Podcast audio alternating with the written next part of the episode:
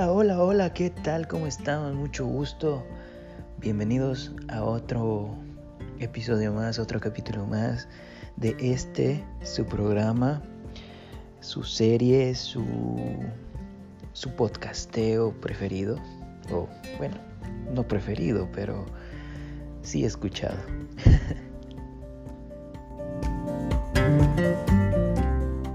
Bienvenidos sean todos nuevamente a este su humilde canal de podcast. Eh, el día de hoy tengo el grato placer de presentar a, un gran amigo, eh, un gran uh, colega de barrio, de muchas aventuras y muchas experiencias. Eh, hoy nos acompaña Pablo Andrade, eh, vive en la ciudad de Loja, en Ecuador. Prácticamente como casi todos los, mis invitados. bueno, eh, ¿qué tal Pablo? ¿Cómo has estado?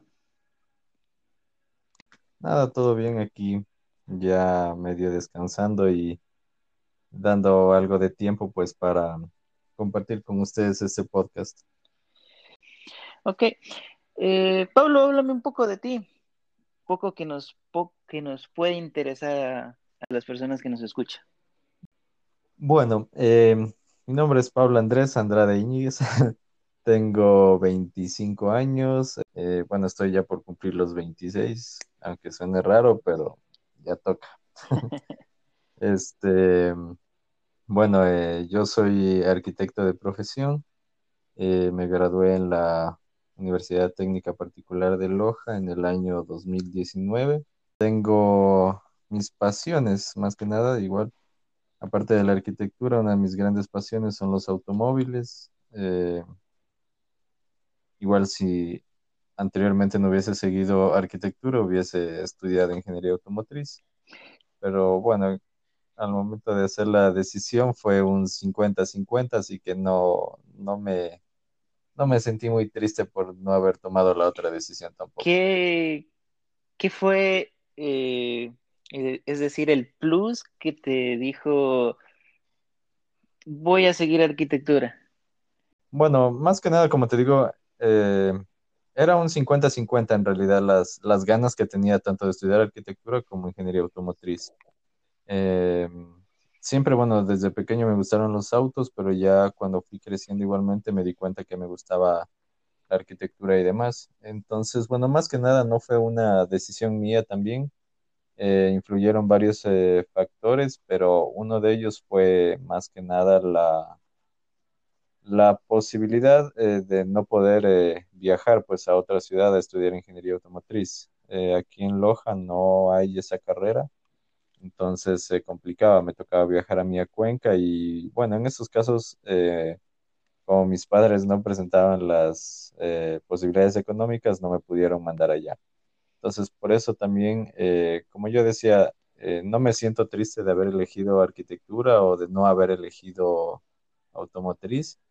Eh, en realidad, cuando yo salí del, del, colegio, fuimos la primera leva en dar el examen de la CENESID, la tan temida, el tan temido examen. Uh -huh. Pero no, a mi parecer no fue, bueno, sí teníamos todos mucho miedo, eh, y nos íbamos preparando bastante, pero al momento igual de dar la prueba, eh, lo dimos, bueno, en mi, en, mi, en mi, persona lo dio así de una forma relajada y no, eh, todo salió bien.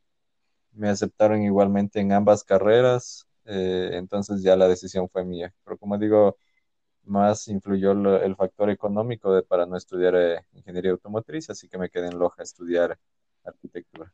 Recordamos, recordar nomás a la, gente que nos escucha, que nos escuchan de varios sitios, eh, la prueba del CENESID es la prueba de aptitudes que te toman al finalizar eh, la preparatoria o el colegio, como se lo entienda eh, para la mayoría de la gente.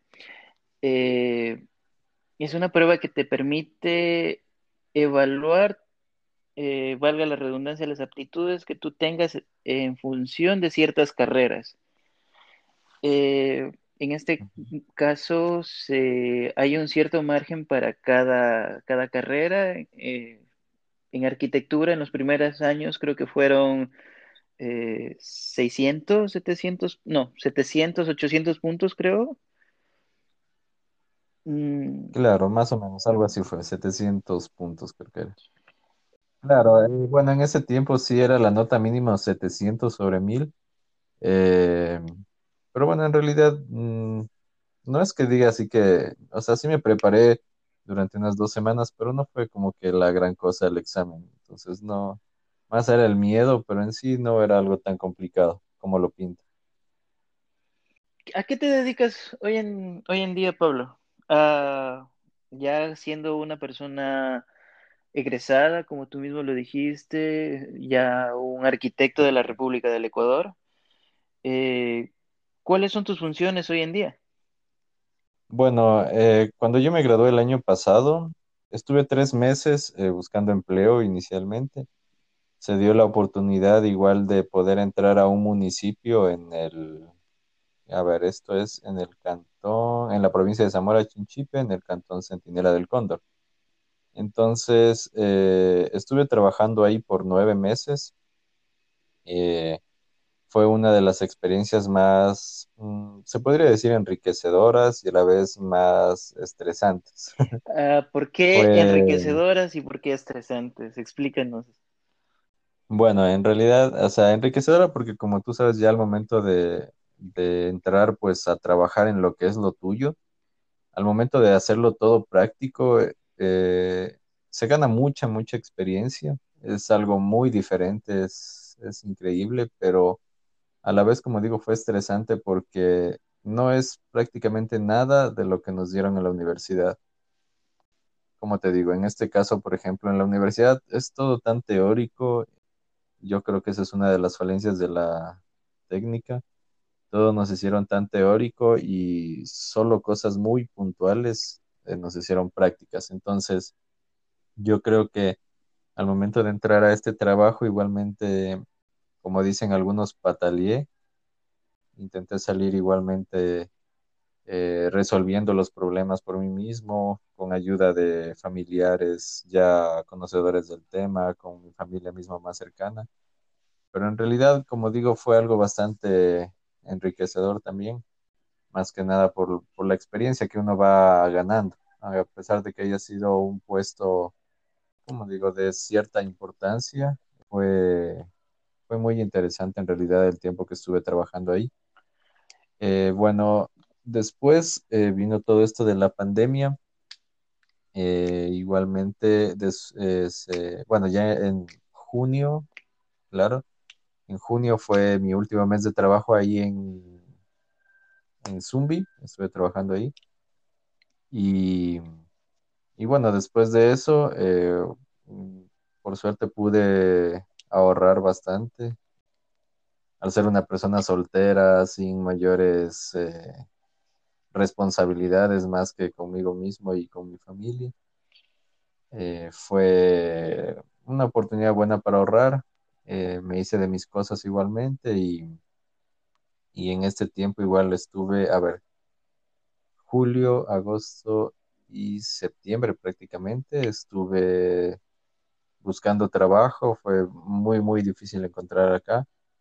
Entonces, eh, bueno, actualmente, y aunque sea algo que tal vez a algunos les sorprenda, no sé, Eh, estoy trabajando en lo que es de eh, Saimi. Eh, algunos conocerán lo que es esta aplicación. Eh, yo estoy eh, prácticamente siendo un repartidor. Eh, tuve de mis ahorros, eh, pude comprarme una moto y, y ahora estoy trabajando pues de repartidor ahí. Es un poco complicado porque estoy ahora en otra cosa que es muy diferente a lo de mi carrera algo que en realidad también hasta con mis papás, mm, digamos que hubieron ciertas discrepancias, pero es difícil. Ahora, si no hay trabajo, pues hay que trabajar en lo que hay, no simplemente estar ahí esperando a que salga algo en lo que, en lo de uno. Entonces yo dije, no, tengo que trabajar, tengo que hacerle aunque sea a lo que haya y, y en eso estoy. Ahora estoy, como digo, eh, de repartidor en Saimi y es algo muy, muy, muy interesante también. Al inicio lo estaba haciendo desde un automóvil y después, como digo, me decidí comprar el, la moto y empecé a darme unas vueltitas ahí, después una vuelta a la cuadra eh, y después ya, como que dije voy a seguir practicando, pero después no lo hice y en la tarde simplemente fui de un lado a otro y ya empecé a agarrarle un poquito más de confianza. De ahí el día lunes de hace dos semanas, creo que es, si no me equivoco, eh, ya salí así a trabajar una sola. Eh, como digo, con miedo, con miedo, porque eso es algo que va en mí, como, como digo, o sea, me ganan los nervios y todo el, el miedo, pero a la final yo lo termino haciendo y, y es algo que ya, ya me solté ¿Cómo, totalmente cómo manejas tú eh, ese, esos miedos, ese, ese, bueno, se puede decir estrés, ¿no? claro, es bastante estrés en realidad. eh, yo soy una persona muy estresada.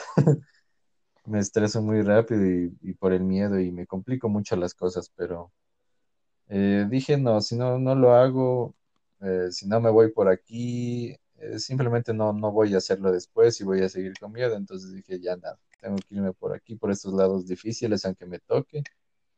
Y así mismo me las fui apañando y, y aprendí a manejar la moto y ahora simplemente a una semana le doy fuerte. Voy bastante rápido, aunque con cuidado, pero eh, no hay que darle rápido pues también porque si no se hacen las carreras eh, pronto, no se gana mucho dinero. Mm, para tomar en cuenta para algunos compañeros o amigos que, que estén en lo mismo, ¿no? Que debido a muchas cosas, a muchas situaciones en el país, eh, les haya tocado eh, no estar dentro de su campo, de su profesión, pero sí abiertos a posibilidades, a, tratar de seguir adelante, se puede decir, ¿no? Eh, a no estancarse en la idea de que, de, esperar prácticamente que caiga el puesto, se puede decir, sino más bien de encontrar la forma de en estos momentos ya como adultos, ¿no? Eh, hacer eh, dinero, tener, empezar, empezar a tener un ahorro, formas de ayudar en casa, eh, incluso para uno mismo tener sus ciertas cositas. Yo, yo, yo te quería preguntar algo, este, con respecto a, a tu experiencia dentro de este municipio, volviendo un poquito atrás. Eh. ¿cómo te benefició todo esto? O sea, ¿qué, qué puntos a favor te llevas en concreto de, de, tu experiencia? Bueno, eh, de, como digo, en este municipio eh, fue todo un poco complicado. Es un municipio pequeño, con poco personal, por así decirlo.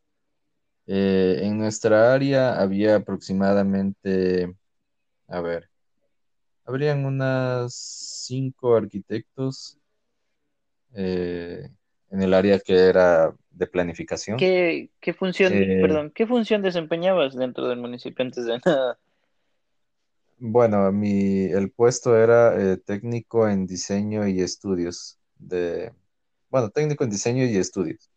Entonces, en este caso yo tenía prácticamente, me asignaban ciertos proyectos, me decían, por ejemplo, tienes que irte a tal sector, eh, están pidiendo de que se haga un estudio para la construcción de una casa comunal, para la construcción de un salón social, eh, para la construcción de baterías sanitarias, eh, cubiertas en canchas y así. Entonces, bueno, al, ser un municipio pequeño, el trabajo era bastante fuerte para uno, porque también, por ejemplo, Eh, aparte de que yo diseñaba, pues eh, el diseño no es algo tan sencillo como tal vez lo piensen. Eh, toma mucho tiempo, mucha, mucha, ¿cómo le digo?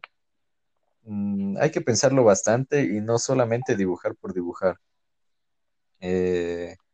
Hay que ver las circulaciones, la forma de airear bien el lugar. Entonces, era un poco complicado. Entonces, a la final Eh, según me comentaba un amigo en el municipio de Loja, en el departamento igual de planificación, ya es un municipio mucho más grande, entonces habían personas específicas para ciertos trabajos.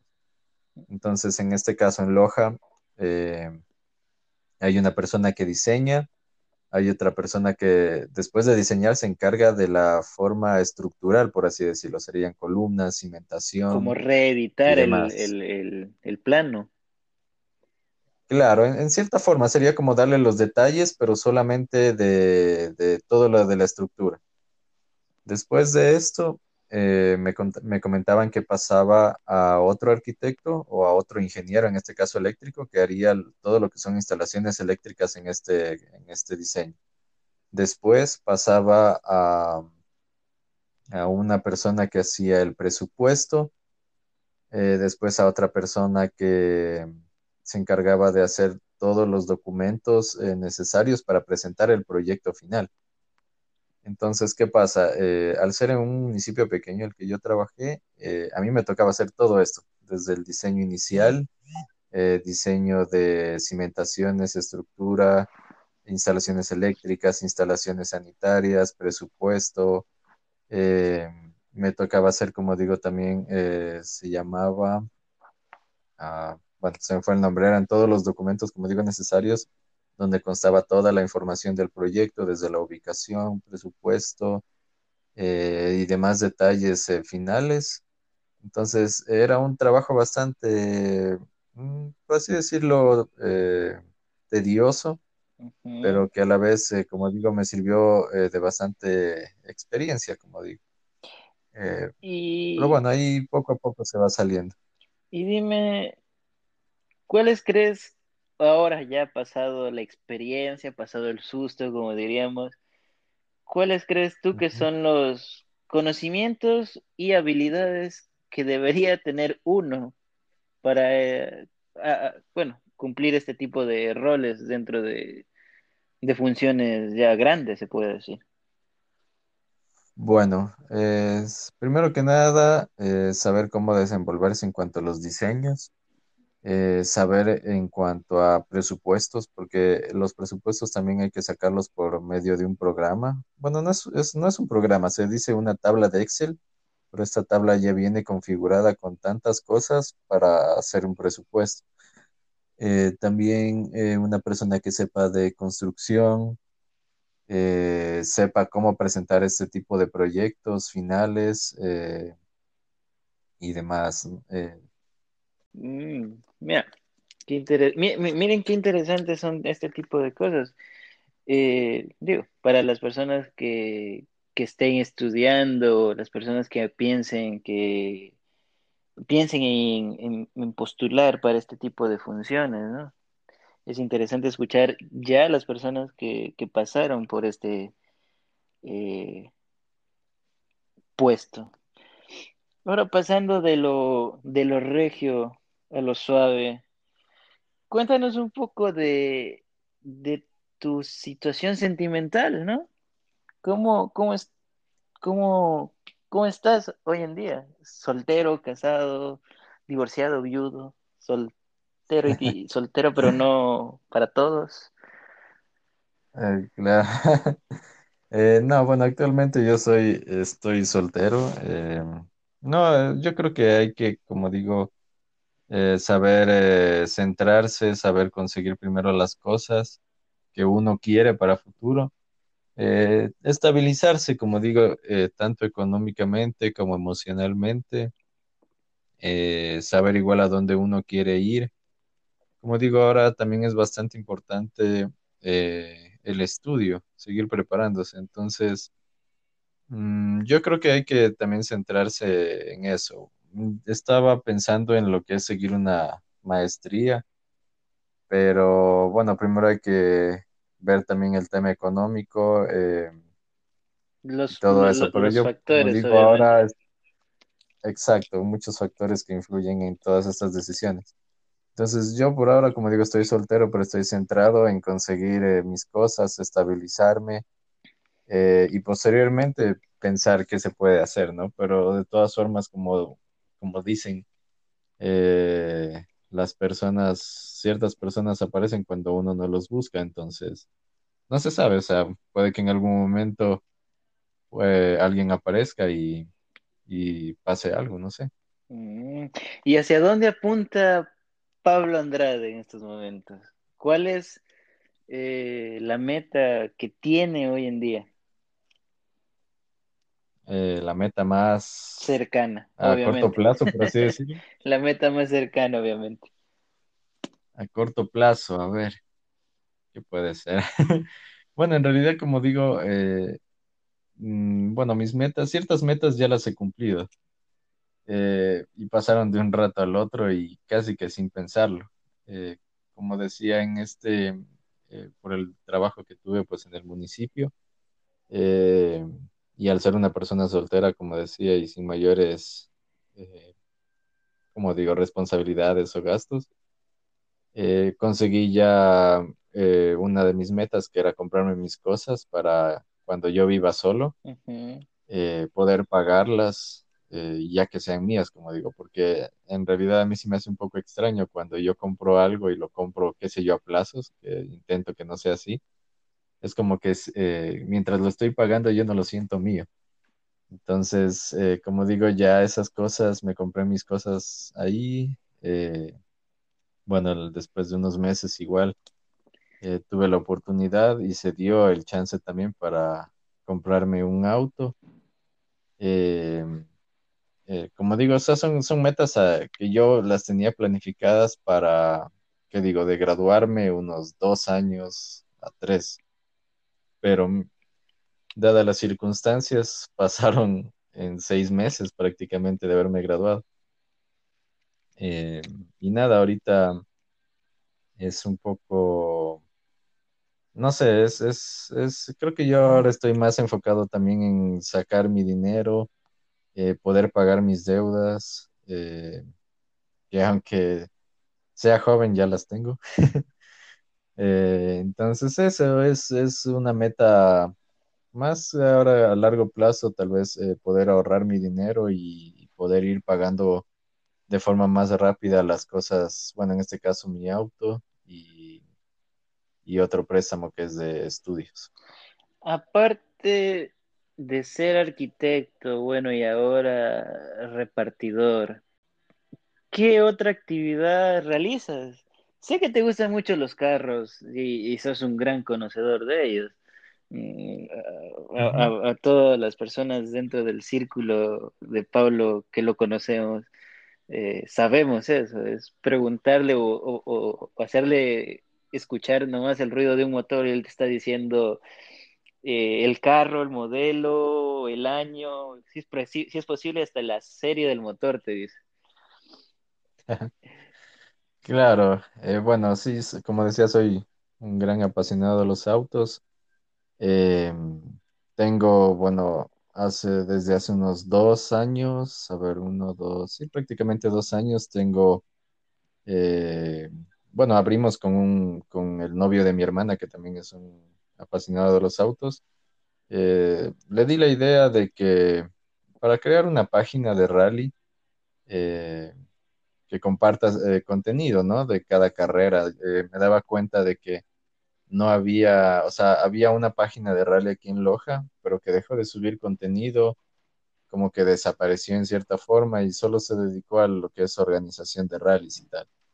Entonces, eh, decidimos crear esta página junto al, a mi casi cuñado y, Porque y nada, compartimos ahora eh, lo que es contenido como fotografías. En un inicio compartíamos también lo que son videos, resúmenes de lo que era un rally eh, en realidad un trabajo bastante también tedioso, toma mucho la mano estar editando videos, eh, sacar tomas, dividir por categorías e incluso sacar imágenes para mostrar los tiempos que hicieron. Entonces, eso, eh, tengo esa página que se llama Rally Sur por si quieren seguirla.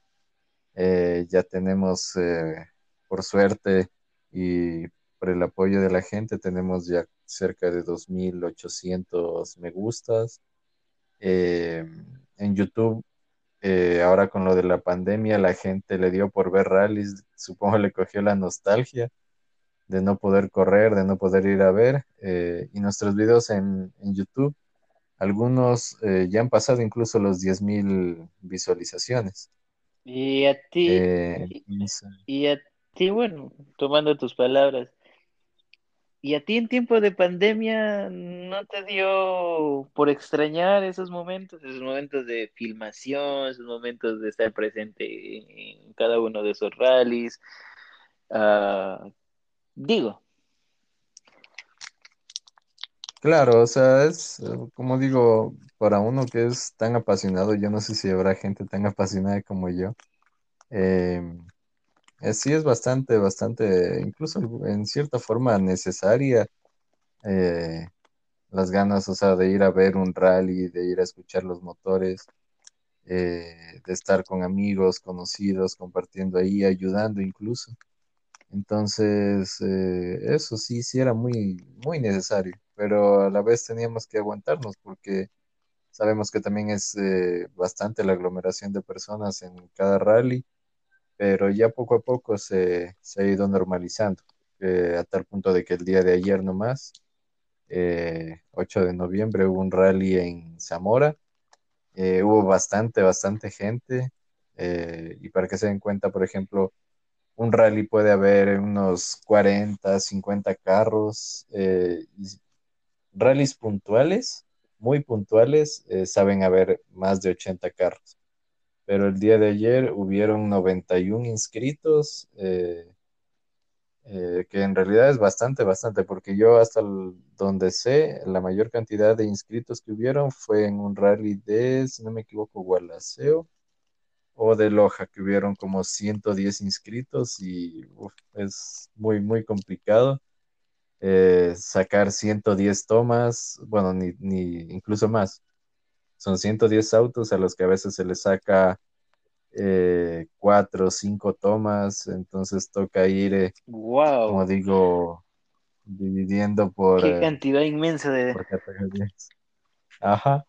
Es, es bastante tedioso, como digo, pero yo creo, bueno, para este año yo lo que más estoy apuntando es simplemente hacer transmisiones en vivo, es un poco más fácil.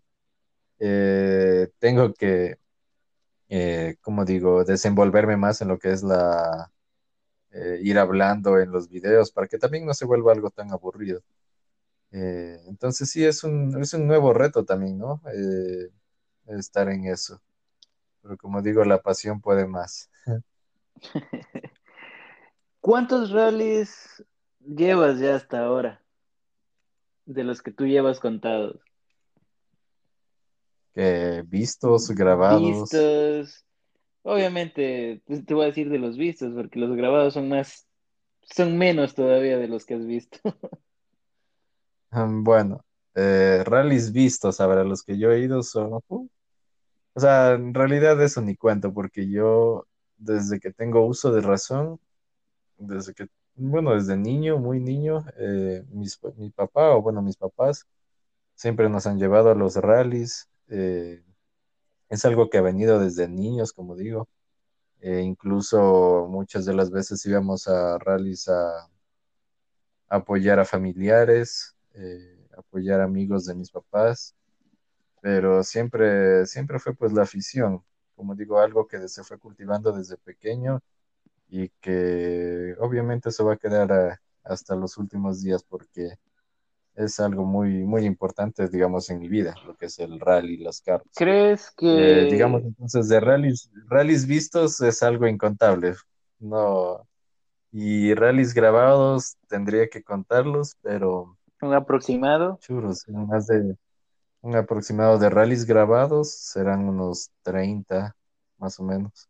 Wow. treinta Y, rallies. Cada rally lo dividi- lo dividía en categorías para cada video, entonces eran más o menos cuatro, seis videos por rally. Entonces sí era bastante tedioso cada una de esas cosas. ¿Crees que ha aumentado la población fanática al rally hoy en, eh, eh, en estos tiempos?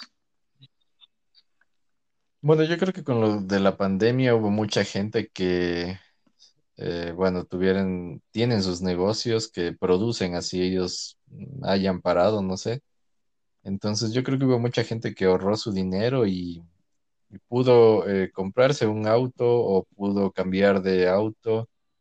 Eh, entonces sí, verás que ahora en este rally que se dio ayer eh, hubo mucha gente nueva. Hubieron corredores, unos 10 corredores que nunca había escuchado, pero corrieron ahí. Entonces yo creo que sí, poco a poco va aumentando y y es bueno, o sea, a mí me gusta eso, me gusta ver eh, nuevos corredores y ver en el transcurso del tiempo cómo van mejorando eh, y van andando más rápido y ya peleándose con los mejores.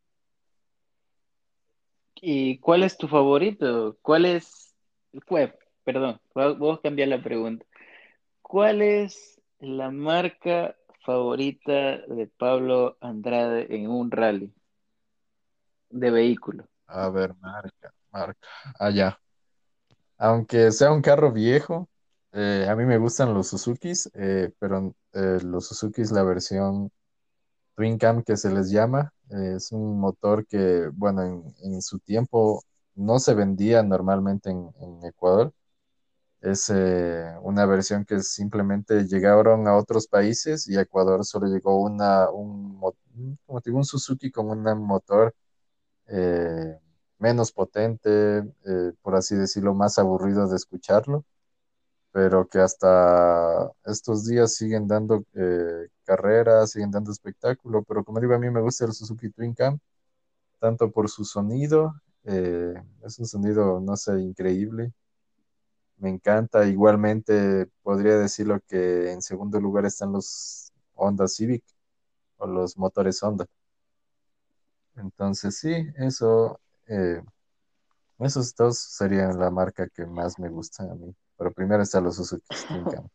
Ahora, teniendo tú en estos momentos un vehículo, ¿has pensado, te lo has planteado en correr en estos rallies? Bueno, no, mm, con mi vehículo obviamente no. Es un carro que simplemente es para calle eh, y no, o sea, simplemente para un, para una carrera de autos se necesitan autos preparados para eso. Eh, tienen, necesitan obligatoriamente jaula, asientos de carreras, suspensión y demás cosas que son ya eh, requisitos mínimos para poder correr en un rally. Entonces, no, yo, eso es algo planeado a largo plazo. Eh, esperemos que se dé en, máximo de unos dos años, no sé, poder comprarme un auto de rally porque en realidad es bastante la inversión y como, como muchos lo dicen en el ambiente, pues que uno pasa el rally uno lo hace más por pasión, más no por ganar dinero, porque en realidad el rally es solo gasto y gasto y gasto y ganar dinero, ¿qué te digo? Será en de unas seis carreras al año, solo una o dos te dan dinero ahí mismo, si es que ganas también. Y si no, pues simplemente ha sido la experiencia. Eh, pero como digo, es, es algo a largo plazo, sí pienso correr, pero como digo, después de unos dos años, porque la inversión es bastante fuerte. Mm. Ahora, ya que hablabas de tu, de la infancia, de lo que fue aquellos tiempos con, con tus papás al lado y esto, cuenta, cuéntanos eh, qué, qué tal, qué, qué, qué tanto recuerdas de tu infancia, ¿Cuál- qué- cuáles son esos momentos que más han marcado tu niñez. En cuanto a eh, experiencias generales o solamente al rally. eh, experiencias generales. A ver, experiencias generales. Mm, a ver, bueno.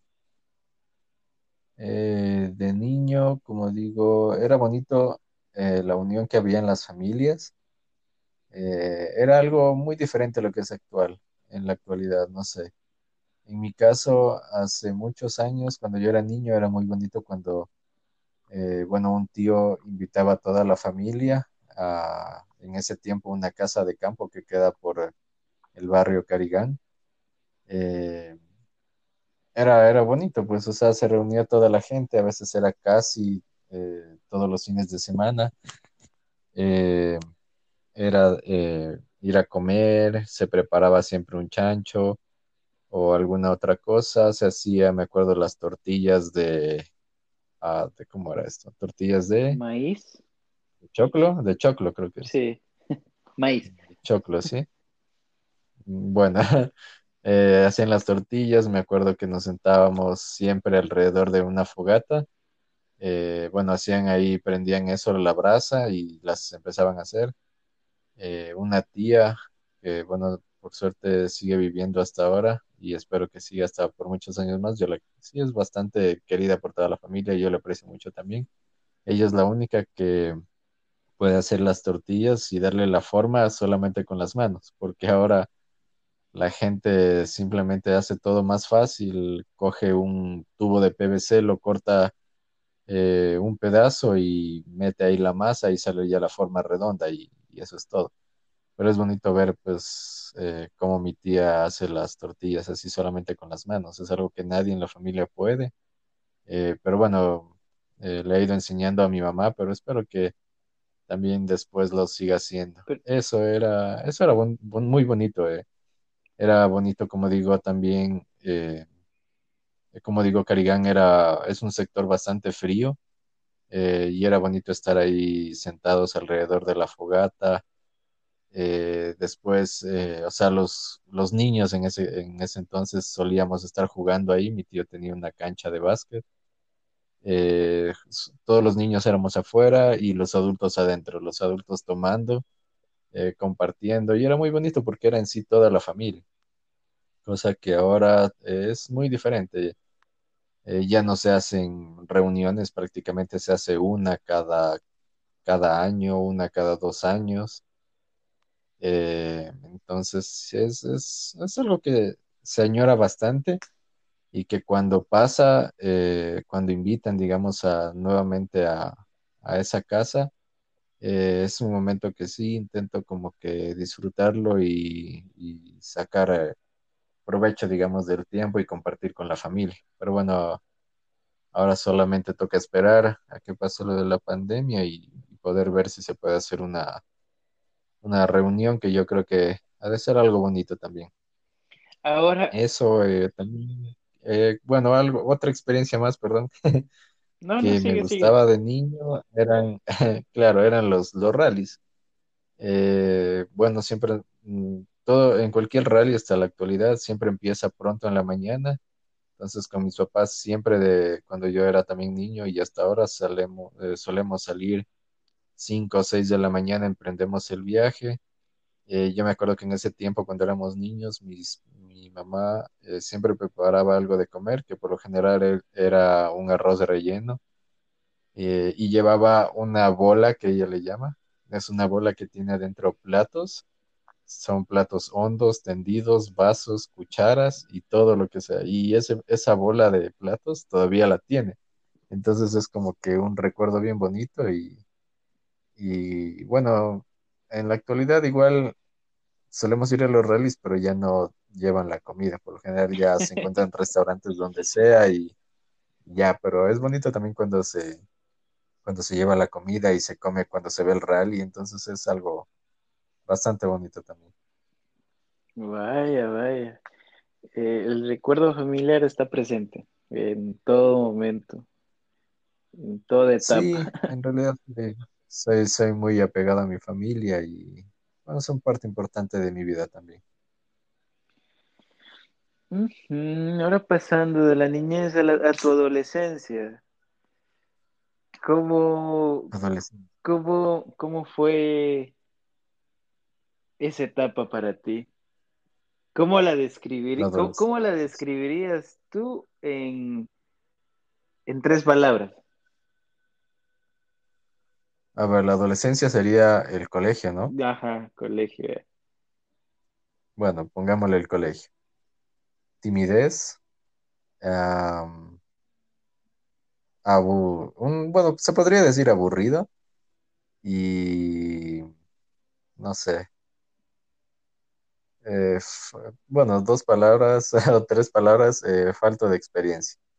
No sé, me, me- en mi caso, eh, como digo, era una persona muy tímida, eh, simplemente me llevabas con amigos puntuales eh, y éramos por lo general personas sanas, no, no nos llevamos de ir a tomar cosas así. Como digo, algo aburrido porque yo no, no, no solía ir a fiestas eh, por mi timidez, como digo, me, dejaba llevar mucho de estos, de mis pensamientos y, me cerraba mucho a mí mismo.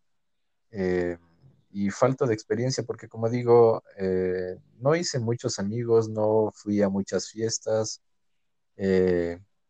entonces fue un poco, digamos, como digo, una adolescencia que no, no lo hubiese querido tener, hubiese querido disfrutarla más. Y dentro de ese círculo tuyo, dentro de ese círculo de amistades tuyas,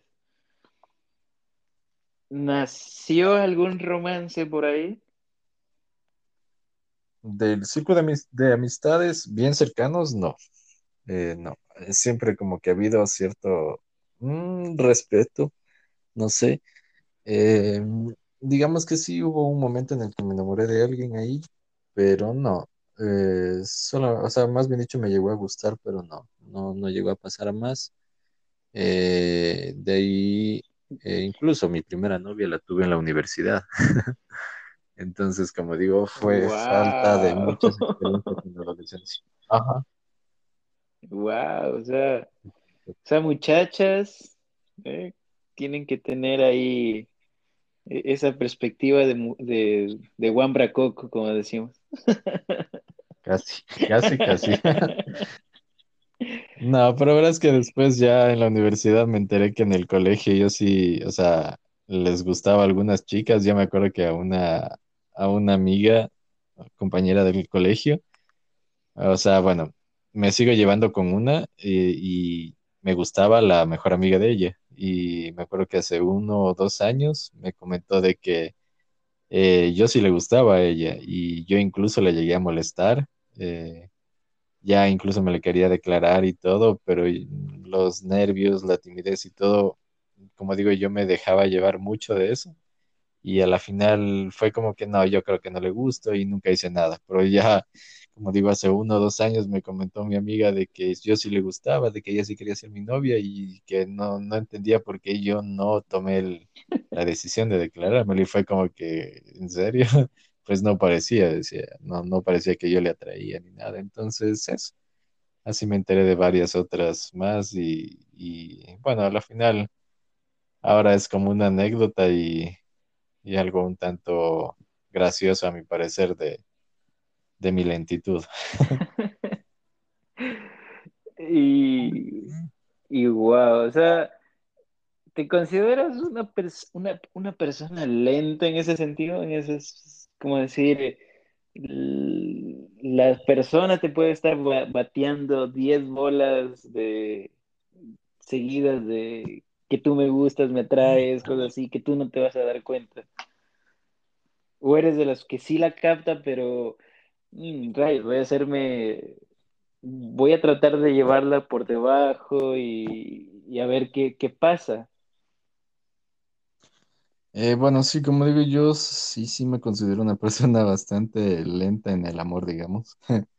Eh, siempre que intento tal vez eh, molestar a una persona, hay muchas veces que no sé cómo reaccionar, no sé cómo desenvolverme.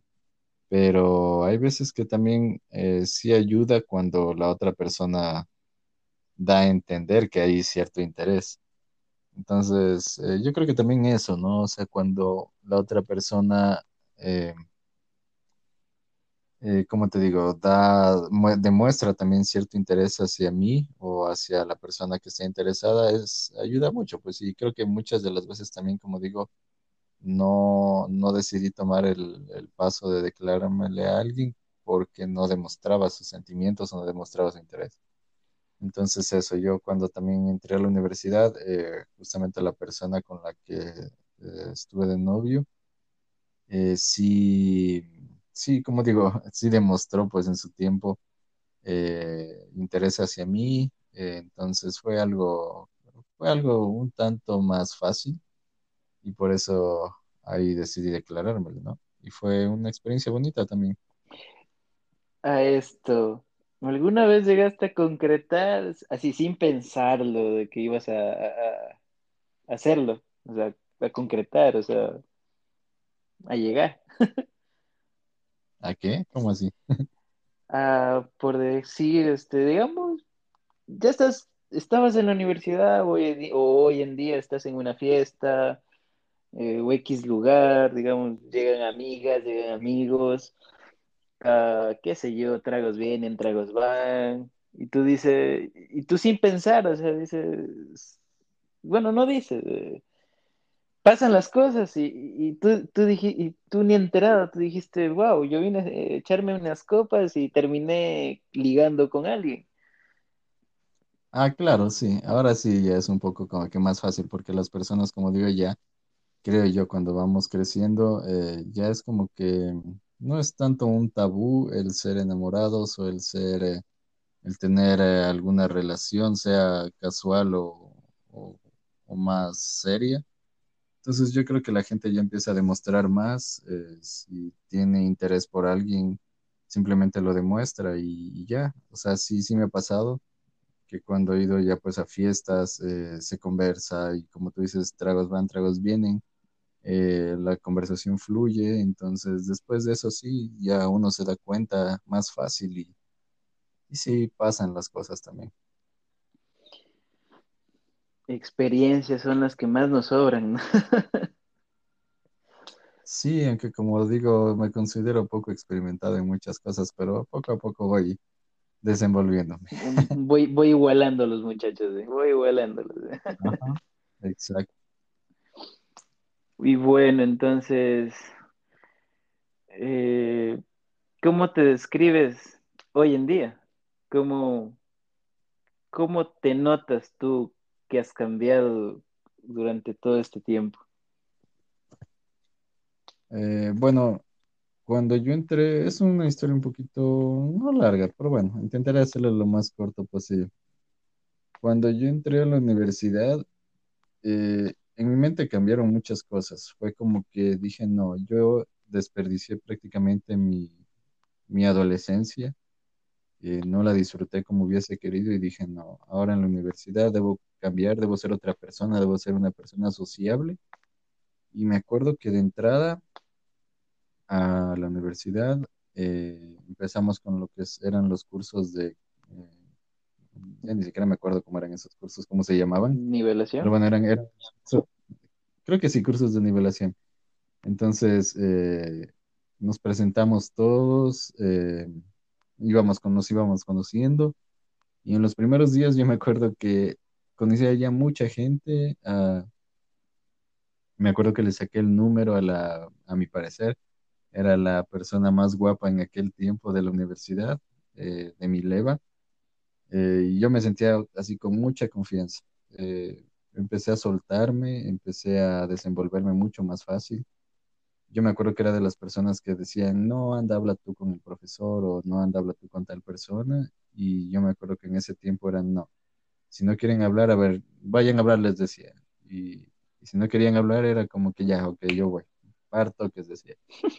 Y yo iba y hablaba, y o sea, mm, no sé, en ese tiempo yo me desenvolví súper bien, me sirvió mucho eh, haberme convertido en una persona así sociable, porque prácticamente no sabía casi ni, ni conversar con una persona.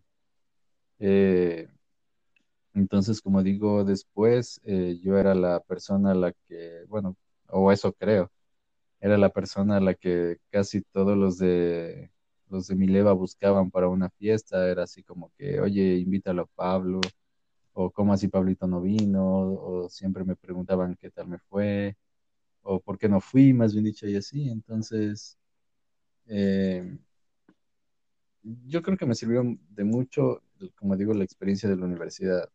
Eh, aunque eso me duró un poco tiempo, también fueron unos dos años, tres años que estuve así. Eh, estuve, como digo, después ya, esto también me pasó en cierta forma factura. Eh, yo, por ser así una persona tan fiestera que me volví, eh, Sí, sí, me sí. llegué a atrasar, materias de la universidad, eh, me llegué a desinteresar en cierta forma, solo quería estar en fiestas, solo quería pasar con mis amigos, pero bueno, eh, por suerte eh, avancé a, a, enfocarme nuevamente en la universidad. me pude enfocar en mis estudios y después simplemente decidí prácticamente alejarme de mis amigos dejé de ir a fiestas, dejé de, salir a comidas, dejé de, hacer muchas cosas. Eh, la gente incluso me preguntaba que qué me pasaba. Yo era como que no, yo creo que, o sea, no, no, no, no es muy bueno ser así. O, o tal vez, no sé, yo creo que hay cierta forma de, o hay que saber compensar, ser una persona sociable y ser una persona responsable. Ser una persona fiestera también, como digo, porque aunque el, piensen que tal vez eh, ir de farra está mal y no dedicarse pues a la universidad está mal, pero yo creo que hay, hay conozco muchas personas, o bueno, más bien dicho, pocas personas contadas, que son personas sociales, fiesteras y responsables con sus estudios. Y son personas que en realidad son muy inteligentes y, y eso creo que hay que saber eh, compensar eh, darse el tiempo para salir con amigos, para salir a fiestas y para estudiar sobre todo también, que es algo ahora muy importante, creo yo, en la actualidad. Mm. a lo que voy. Entonces, ¿cómo describes el Pablo de ahora? En la comparativa. bueno, el Pablo de ahora se podría decir ya una persona más desenvuelta, eh, más experimentada, tanto en, en, el ámbito profesional, en el ámbito social, una persona, eh, como digo, más desenvuelta. Eh, no, no sé, o sea, soy, y como te das cuenta, no sé, puedo desenvolverme ya bonito, algo que antes no podía hacerlo para nada. Ah, ahora incluso soy una persona súper mal hablada, la gente se ríe de todo eso. Y antes yo me acuerdo que no podía decir ni una mala palabra, o sea, en mi pensamiento era, si hay una mujer frente a mí, no puedo decir una mala palabra. Pero ahora es como que me fluye, me fluye, así no tenga confianza con esa persona, pero me fluye y, a veces hasta ayuda pues a socializar mejor, ser una persona así desenvuelta y decir las cosas como son. Venga ya, esa es la actitud.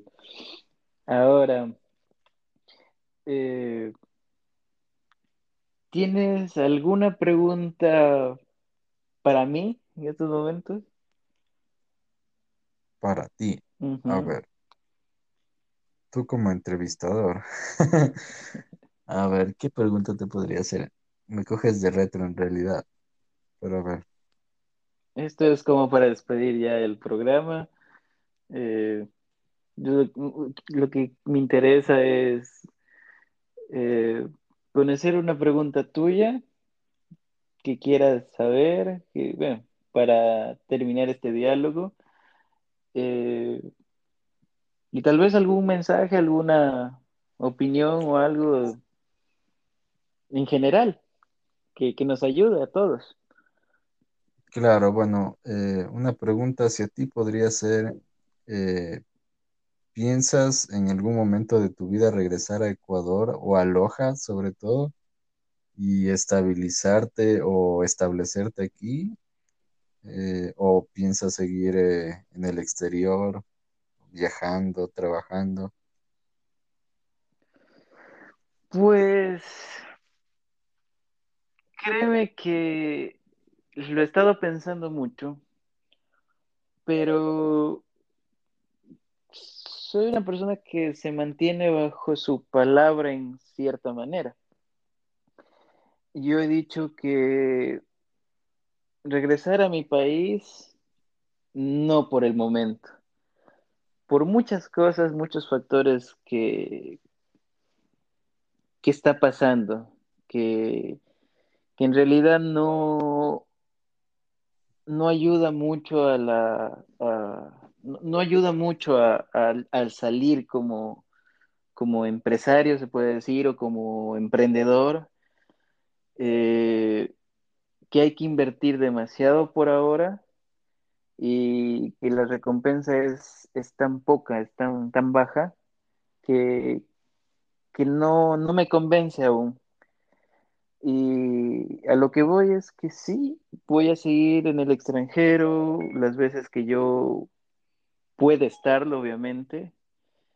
Eh, y disfrutar, disfrutar de cada uno de los países, de las ciudades en las que yo vaya a visitar, que vaya a conocer sus culturas distintas, que es algo que, que en realidad me gusta mucho y me ha gustado mucho desde, desde pequeño. ¿Para qué voy a decir que no cuando es la verdad? El viajar viene en mis venas. Claro, o sea, yo creo que es bastante, ¿cómo digo? Es, es muy importante pues tener, eh, y disculpa la palabra, tener los huevos para salir de, de un país eh, sin tu familia, irte solo y conocer a nuevas culturas y nuevas personas incluso. Eh, es, es algo muy, bueno, que en realidad hay que admirar porque pocas personas tal vez pueden hacerlo. Yo creo, como digo, eh, soy una persona muy, muy pegada a mi familia y se me haría muy difícil salir del país y aventurarme a cosas que no sé que puedan pasar o qué sé yo. Eh, pero creo que es, es, como te digo, muy interesante eso de que tengas esas ganas, digamos, de salir a hacer experiencia en otros lados y conocer nuevas, nuevos idiomas, nuevas personas, nuevas culturas. Y, sobre todo es el intercambio cultural que uno tiene, el, el, el demostrar qué es Ecuador a veces, eh, el dar tu clasecita de historia, tu clasecita de, de geo- geopolítica. Es algo interesante porque muy poca gente en realidad conoce Ecuador como, como eh, aparte de, de- la línea Ecuador que todo el mundo conoce. Entonces, en Europa, Ecuador no, no existe más que, si no es para decir que es el banano, o decirte que es África, o por acá en, en América del Norte, que Ecuador representa a México del Sur, porque, Literal, porque no hay, no hay más allá de México luego de Estados Unidos, en alguna, en, en algún sentido. Pero es ahí lo que, que uno, uno da a notar, uno da a mostrar, qué, de dónde eres y cómo eres y cómo tratas a la gente. Y, y muchas, y, y muchas personas eh, les agrada ese tipo de cosas, ese tipo de actitudes, eh, el interés que tú muestras al, al dar ese intercambio. Y, y no, y para mí es muy, muy grato, muy, muy hermoso a la vez. Eh, se ha llegado a conseguir grandes amigos, grandes conexiones, como diría yo, en un futuro, eh, grandes romances también, pero ¿qué te diré? Eh, simplemente es hoy en día vivir cada, cada decisión que uno tome. Exacto. Y saber hacer experiencia de todo. Ujú. Y algunas palabras tal vez que quieras dar como, como Como mensaje mensaje, final. sí, o algo que quieras Eh, decir, bueno, bienvenido como, sea. bueno, se podría decir, se podría decir un consejo final. Em, bueno, eh, creo que hay que más que nada disfrutar la vida, disfrutar los momentos, eh, saber pasar en familia y, y saber apreciarlos. Eh, como digo, también hay que ser personas mucho más abiertas, eh, ser sociables y, y como digo, no hay que cerrarse en uno. Aprendí que cerrarse en uno es, es muy contraproducente. Entonces, yo creo que, como digo, hay que ser eh, personas abiertas, personas sociables, como digo. Y más que nada también esforzarse eh, todos los días para salir adelante, porque como digo, eh, uno siempre cuando era niño quería ser adulto, pero cuando es adulto uno se da cuenta que no es tan bonito como lo pintan. Entonces yo creo que hay que disfrutar la juventud y ahora que uno es adulto, saber esforzarse para conseguir lo suyo y seguir adelante. Con toda, con toda razón. Y bueno, hemos llegado ya a este final, a este bello momento. Eh, darte las gracias, Pablo, en realidad. Muchas, muchas gracias por haberme acompañado eh, en este podcast, en este nada. en este su vuestro tercer acto. Muchas gracias a todos y a todas. Tengan un excelente día y nos estaremos viendo. Nos vemos, Robin. Igualmente un gusto y saludos a todos. Bye bye.